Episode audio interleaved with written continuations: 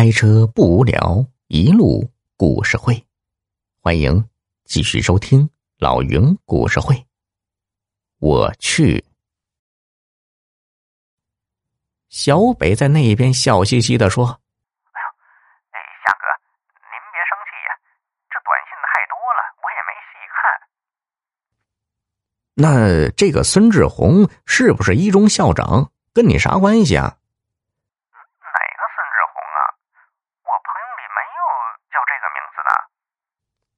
哎呦，就是短信里明明写着“孙志宏”三个字，怎么没有？你等一下，我查看一下短信看看啊。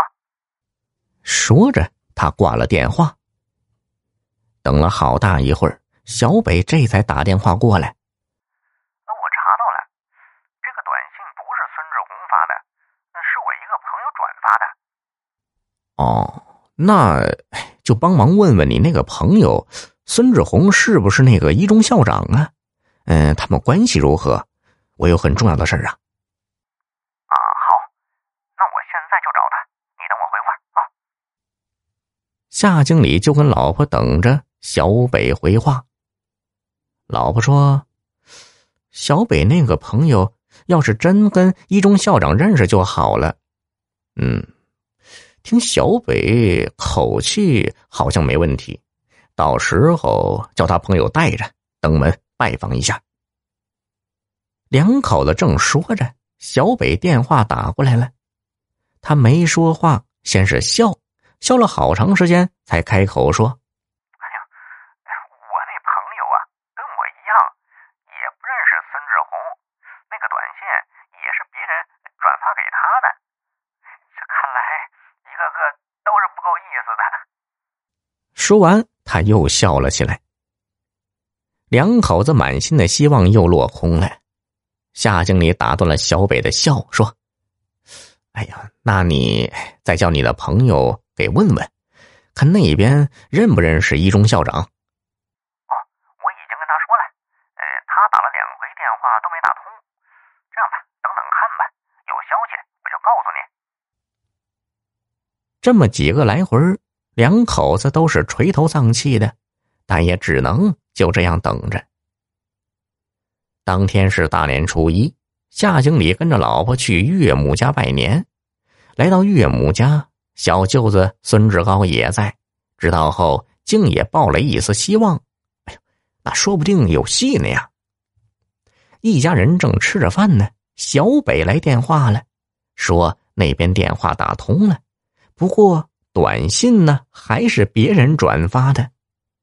都看着这拜年的画好，没细看署名就转发了。小北叫他们别急，那边继续打电话追问，非找到短信的源头孙志宏不可。事情到了这份上，夏经理已经不抱希望了，对家人说：“哎呀，再想别的办法吧。”孙志高还不死心，正想说话，他的手机响了，是一个同事打来的。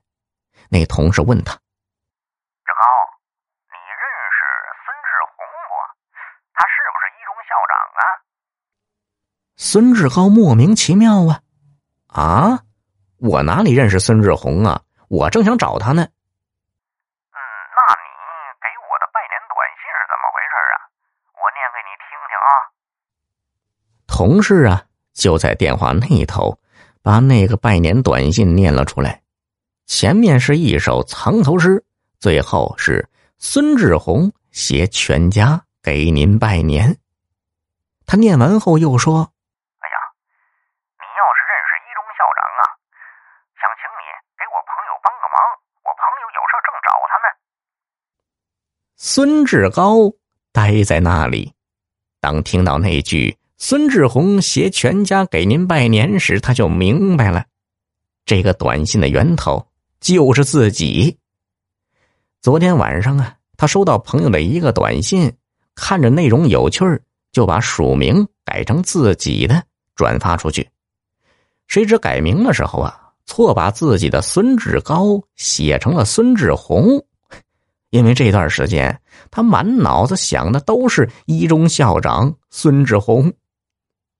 这时呢，孙志高听到姐姐对姐夫说：“我说，你再打个电话给小北，问问有没有进展。”孙志高哭笑不得，说了句：“别问了，那个短信的源头就是我。”小耳朵们，你们猜到了吗？